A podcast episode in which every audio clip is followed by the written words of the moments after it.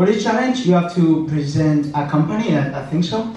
And so they asked me for some tips in communicating better and to do like what I'm doing right now, um, a little bit better even than me. I'm, I'm sure you're gonna do it better than me. And to how to present better, how to do a keynote, not only for today. I think that my tips are going to help you for from now on to the end of your, your times for ESADE when you have to do presentations. I love ESADE because you do a lot of presentations. Who is in ESADE? Are you all from ESADE? Yeah, okay, so you, you are used to do presentations. I went to a school that also did a lot of presentations and that was awesome. Because the first tip is practice, okay? And I don't mean a lot of a lot of people um, when I mean practice, they do it at home, the same presentation always.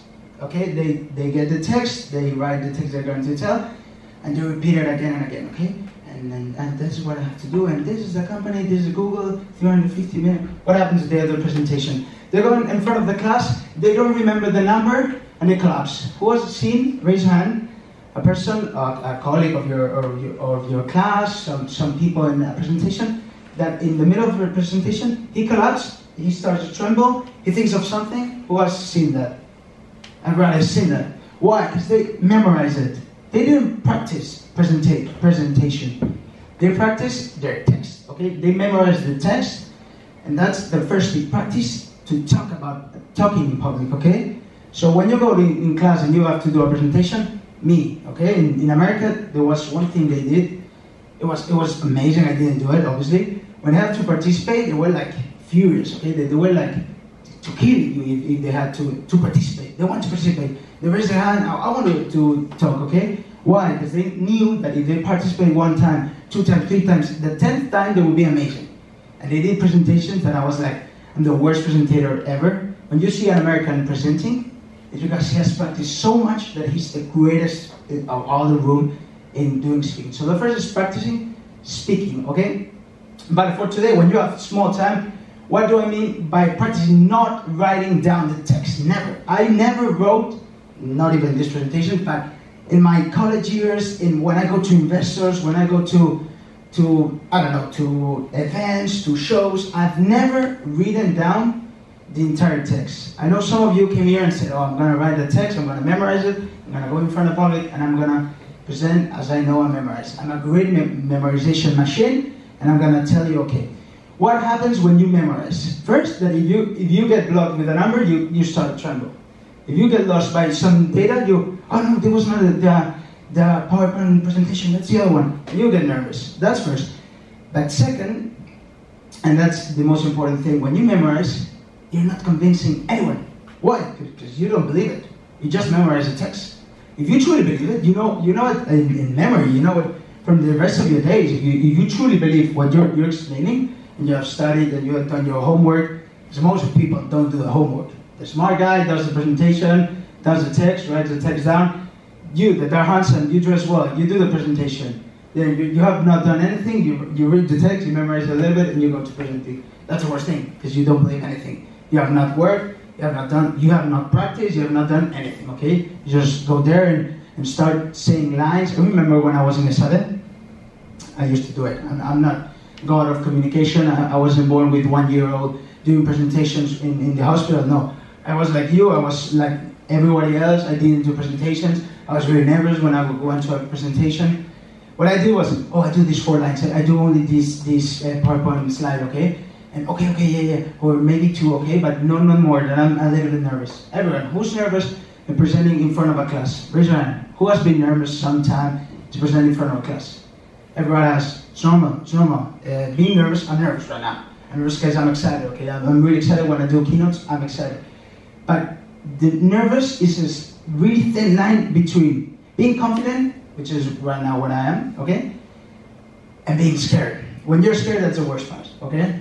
What do I mean by that? When you write, when you don't know it, when you don't convince, because you don't know it, you're nervous because you're scared, because you don't know anything. You have to present something to do it, and that's it Sometimes people present to do it. That's it. I don't care about the grade. I don't care about convincing investors. Oh, I have to go to the meeting to, to see the investor. And once I've done with the investor, oh, that's it. I, am done. I already did the presentation. I don't care about if it, if it went good or bad. That's the worst thing, okay? So number one is practicing talking. Talk to people, talk to in presentations, participate. Tonight, it was amazing that you come. You're, you're gonna practice tonight. Maybe you're not gonna do excellent presentations. That's what we, at least I don't know the, the other judges, but at least I'm not doing, I'm not gonna value if you're the greatest presenter of all time, because I know you're not gonna be, you're not 56 years old, and that's not enough practice for your life.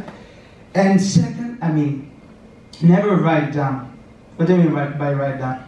Read, understand, and then convince with what you think about it. Maybe you're not agree with some parts of the text, maybe you don't agree with some of the team. You have to convince. In a startup, it's really important to all be all be in one. Imagine you don't believe something and you present it. I mean, okay, you're gonna present it, but then back backstage, you go with your partner and say, "Man, what did what did I just said? I don't believe this. We have to build a company. I, I don't have to only convince the, the, investors. I have to convince myself to, to do this in my company. Okay." Another tip in presenting in public, and it's really important, and it's your posture. Okay, I am a walker. I'm a mover. I'm really nervous. I drink coffee. I drink Red Bull. I'm a nervous person, so I move. I'm like this. I accept myself. Okay. A lot of people are thinking, oh, they told me I, I, I don't have to move. I don't move. I don't move. Oh no, I moved. Don't think about your posture. You're you. They are there. There's no rule in presenting. There's no rule in keynote speaking about posture. Okay, yeah, you have to be uh, tired. You don't have to be nervous. You have to be but if you're confident what you're explaining, you don't care about that. You just explain, you explain, you look at the other person in the eye, that's the best thing. Look at the person in the eye and convince them. Because you know it. You know it by memory. You don't have to look at the presentation. That's the best thing to be in stage. That's my advice, okay? To be yourself. If you're a quiet guy, you're a steady guy, you, you, you be like this, okay? If you're a moving guy, you move. You don't have to be a moving guy if you're not, because it's going to be exaggerated. It's going to be like, you're not convincing me, okay? everything you do in a, in a keynote speaking has to convince you. Not only the public, yourself, it has to convince you. Because if not, you're not going to convince. If you don't convince yourself, who the fuck are you going to convince if you don't convince yourself? Who's the easiest person to convince? Okay? So your movements have to be yourself. In the, when you look at the public, okay, I mean, a lot of people think, oh, the, the person who I'm looking at is thinking I'm stupid. He's thinking uh, I don't speak well English. He's, he's he's thinking I'm not doing this well good presentation. No, don't think about that. He's thinking, oh man, I like that girl. I like that girl from next to my class. How do I talk to her uh, through Instagram? He's not thinking about a presentation. Many of you are not listening to me either. You're thinking, oh, I have to choose a company afterwards and after the presentation. I know that. I, was like this. I, go to events and I think, oh man, I have to, to do this in my business. I'm not listening to the guy who's speaking. Everyone has done that, okay? So don't think so much about what the public is thinking about yourself. Just think about what you're doing and what you're talking about and convince yourself. Once you're convinced yourself, it's their job to be convinced, okay? Not your job to, to be like, oh, he's thinking bad about myself, he's thinking bad, I have to do something well. Because you're gonna be nervous. The, the worst thing you can do is what I said, get blocked. When you get blocked, you're out. You're out. If you today get blocked, don't be scared. Because if you get blocked, I'm not gonna uh, um, get you minus points, no. But if you get blocked, you're out. If you cannot, imagine a keynote speaker, imagine Tony Robbins. Do you know Tony Robbins, Gary Vaynerchuk? Imagine David Andres, who is a keynote speaker. Do you imagine him in a gala with 500 persons blocking? Hey, what, what do you tell it? No. He knows it. He's convinced. He's going to say. He knew it one year before he, he said it. So he's convincing everyone and he does his keynote speaker without without a, a, tiny bit of nerves. He's so confident about his text and about his what he's saying that he says it. Like me, I'm, I'm, I'm not blocking. I'm not nervous. I'm not. Because I know it. I, I know my tips about keynote speaking. I know my tips about speaking in public. Okay. And the last thing I wanted to tell you was do yourself, do your voice. Okay. Do your voice. Know your target. Your target. My target are students. Your target are not students. Your target are investors. Okay? Your target are investors. What are you gonna do if you get nervous? If you, I'm sorry, investor. Eh, you have to convince them. They are serious persons. Not me, not the judges tonight are students. But investors are serious persons. Okay? And you have to be serious speaking.